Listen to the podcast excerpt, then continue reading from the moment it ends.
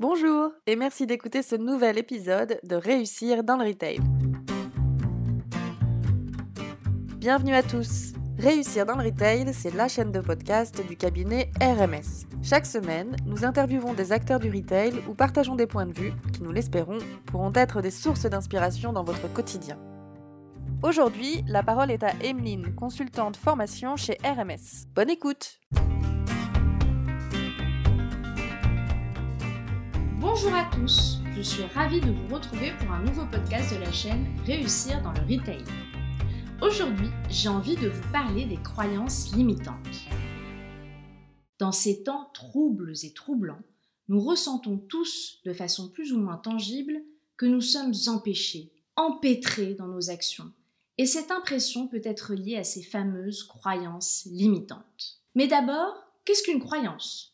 Une croyance, c'est un processus mental qui fait qu'une personne adhère ou non à une thèse, à une hypothèse, qu'elle soit confirmée ou pas par des éléments réels. Par exemple, est-ce que je crois aux fantômes ou pas Que j'en ai eu la preuve ou non? Comme le dit Elie Rossel, thérapeute fondatrice de l'ingénierie des croyances de base, une croyance n'est pas une idée que l'esprit possède, mais une idée qui possède l'esprit. Nos croyances créent la réalité et la réalité confirme nos croyances. Nos croyances déterminent donc notre interprétation de la réalité, des événements, des autres, de nous-mêmes, comme un filtre ou des lunettes de soleil colorées. Et par là même, elles orientent nos actions.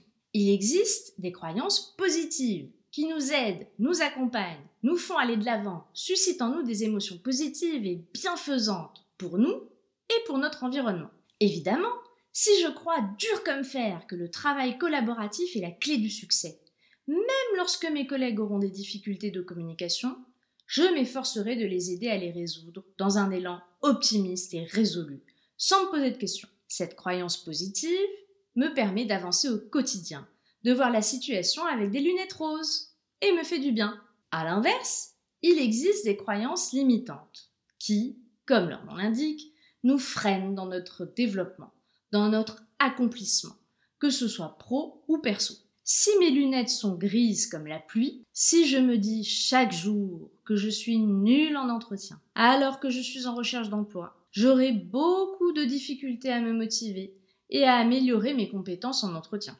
Or, nous avons tous des croyances limitantes. Certaines sont conscientes et nous n'avons pas trop de mal à les cerner, et d'autres sont inconscientes et demandent un vrai travail sur soi pour pouvoir les détecter. Elles sont le résultat d'un conditionnement, de notre éducation, de l'imprégnation sociale, voire même de croyances populaires qui les ont renforcées à travers des dictons ou des proverbes. Par exemple, on m'a dit toute mon enfance que j'étais une solitaire. Fille unique, je jouais toujours seule. Toutes mes activités extrascolaires étaient des hobbies de solitaire. Le piano, le vélo, la natation, la lecture. Avec le temps, j'ai intégré cette croyance comme une réalité, une vérité, que je n'ai jamais remise en question. Et je me suis même identifiée à ce comportement, en disant de moi à qui voulait l'entendre Je suis solitaire. Pendant de nombreuses années, cette croyance a été plutôt positive. Je suis devenue éditrice, un métier qui exige un goût certain pour la solitude. Mais un beau jour, lorsque j'ai décidé de me reconvertir dans la vente de prêt-à-porter, cette croyance est devenue très handicapante. Allais-je être une bonne vendeuse, moi qui étais si solitaire? Allais-je savoir travailler en équipe? Étais-je même capable de parler à des personnes que je ne connaissais pas? Et voilà comment ma croyance positive s'est transformée en croyance limitante. Alors, comment s'alléger de ce fardeau? Comment pouvons-nous nous libérer de nos croyances limitantes inconscientes? D'abord, identifions-les. Avant même de s'exprimer dans nos actions, ces pensées automatiques s'expriment dans notre voix, dans la façon dont nous nous exprimons au quotidien. Ce sont toutes ces affirmations péremptoires du type je suis ceci, je suis cela, c'est ainsi, c'est comme ça, ça ne se fait pas, de toute façon c'est la crise, je suis nulle avec les chiffres, je n'ai pas assez de courage, je ne suis pas empathique, je n'ai pas l'étoffe d'un leader. On sait bien que les clients refuseront de faire des rendez-vous en visio. La liste pourrait être infinie. Ce sont toutes ces certitudes que nous assénons sur le monde, et souvent à notre propos comme si on s'identifiait à nos comportements. Mais heureusement, nous ne sommes pas nos comportements. notre identité profonde ne repose pas sur le fait que nous ayons été solitaires, paresseux ou incapables de faire quelque chose à un moment donné de notre vie. Donc, écoutons-nous et prêtons attention à ces vérités que nous avons intégrées dans notre quotidien comme un réflexe conditionné. Puis, remettons-les en question. Adoptons une posture de détective. Devenons le Sherlock Holmes des croyances imitantes. Testons nos croyances.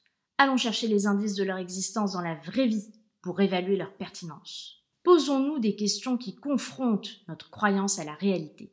Est-ce vrai Où est la preuve factuelle de ce que je dis? Par exemple, une participante à une formation vente croyait que, je la cite, les clients détestaient qu'on leur parle de leur vie personnelle. À la question où est la preuve factuelle de ce que tu dis? Elle m'a répondu qu'elle avait essayé une fois avec un client et qu'il lui avait répondu très sèchement. Une fois seulement? Est-ce que cela prouvait que ce serait le cas de tous les clients? Quels éléments lui faisaient penser que cet événement isolé pouvait être une généralité?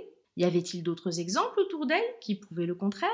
La prise de conscience était actionnée. En effet, elle n'avait aucun élément factuel qui vienne prouver cette croyance qui l'empêchait de personnaliser sa découverte client. Une fois que nous avons remis en question nos croyances limitantes, remplaçons-les par des croyances positives. Demandons-nous à quel moment nous avons prouvé l'inverse de cette croyance limitante.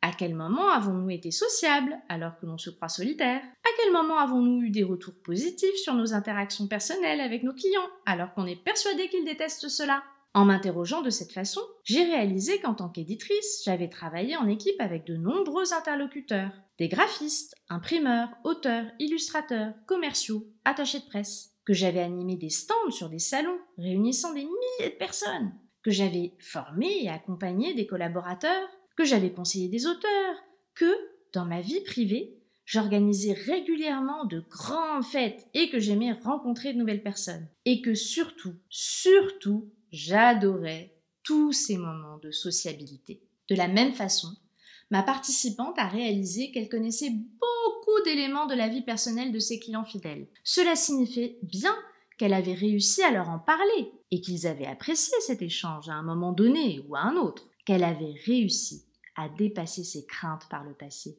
et que cela avait porté ses fruits. Alors, oui, une fois nos croyances limitantes identifiées et remises en question, s'ensuit un travail de fond pour désamorcer nos peurs au quotidien, que ce soit face à des clients fermés ou à des situations que nous ressentons comme éprouvantes, pour les remplacer par des croyances positives, retrouver confiance en nous et même nous améliorer lorsque nous avons envie d'exceller dans un domaine. Mais il faut différencier la croyance limitante qui nous empêche d'avancer, d'oser de tenter de nouvelles choses, et notre niveau d'exigence qui nous incite à faire toujours mieux.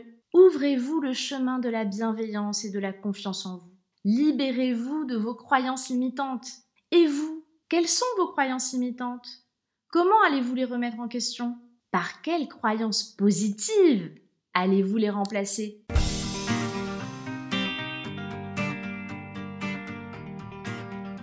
Merci d'avoir écouté cet épisode de Réussir dans le Retail. Nous espérons qu'il vous a plu et qu'il vous a donné des idées. Réussir dans le Retail est diffusé sur SoundCloud, Apple Podcast, mais aussi sur le compte Instagram de RMS, Retail Management Service. N'hésitez pas à nous laisser un commentaire, vos impressions nous intéressent pour améliorer notre format. Vous pouvez aussi nous proposer des sujets à traiter ou des personnalités à interviewer. Si vous voulez soutenir notre chaîne Réussir dans le Retail, partagez ce podcast et parlez-en autour de vous. Un grand merci à Aurélia pour la musique. Vous pouvez écouter son album intitulé Blue Inside sur YouTube.